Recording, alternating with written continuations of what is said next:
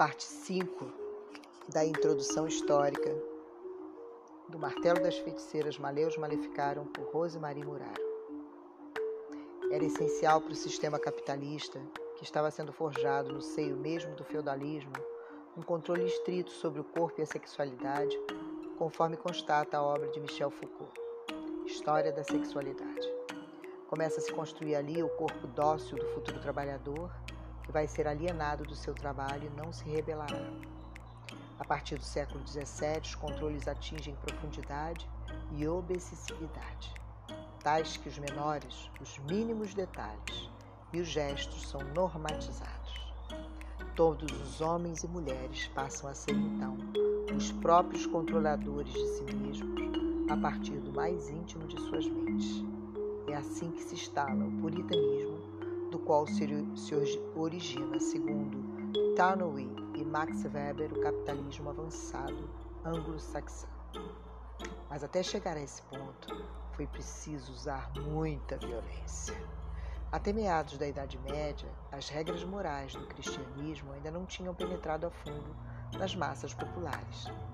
Ainda existiam muitos núcleos de paganismo. E mesmo entre os cristãos, os controles eram frouxos.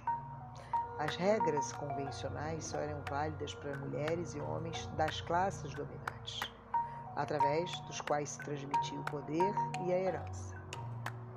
Assim, os quatro séculos de perseguição às bruxas e aos heréticos nada tinha de histeria coletiva, mas ao contrário foram uma perseguição muito bem calculada e planejada pelas classes dominantes para chegar à maior centralização e poder. Num mundo teocrático, a transgressão da fé era também transgressão política, mas ainda a transgressão sexual que graçava solta entre as massas populares.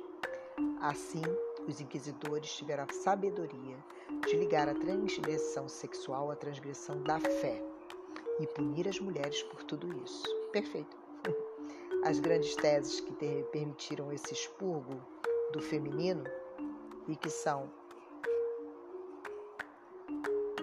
as teses centrais do Maleus Maleficados são as seguintes: o demônio, com a permissão de Deus, procura fazer o máximo de mal aos homens a fim de apropriar-se do maior número possível de almas. E este mal é feito prioritariamente através do corpo, o único lugar onde o demônio pode entrar, pois o espírito do homem é governado por Deus a vontade por um anjo e o corpo pelas estrelas. e porque as estrelas são inferiores ao espírito e o demônio é um espírito superior, só lhe resta o corpo para dominar. Terceiro, e esse domínio lhe vem através do controle e da manipulação dos atos sexuais. Pela sexualidade, o demônio pode apropriar-se do corpo e da alma dos homens.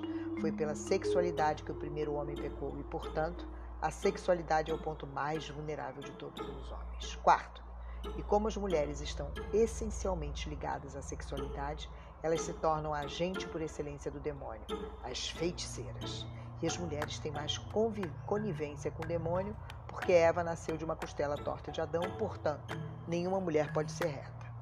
A primeira e maior característica, aquela que dá todo o poder às feiticeiras, é copular com o demônio. Satã é, portanto, o senhor do prazer.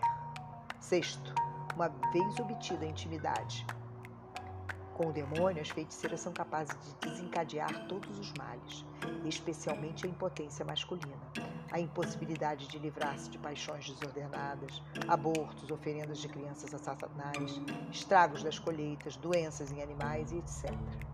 E esses pecados eram mais hediondos do que o próprio pecado de Lúcifer, quando da rebelião dos anjos e dos primeiros pais por ocasião da queda, porque agora as bruxas pecam contra Deus e o Redentor Cristo, e portanto, esse crime é imperdoável e por isso só pode ser resgatado com a tortura e a morte.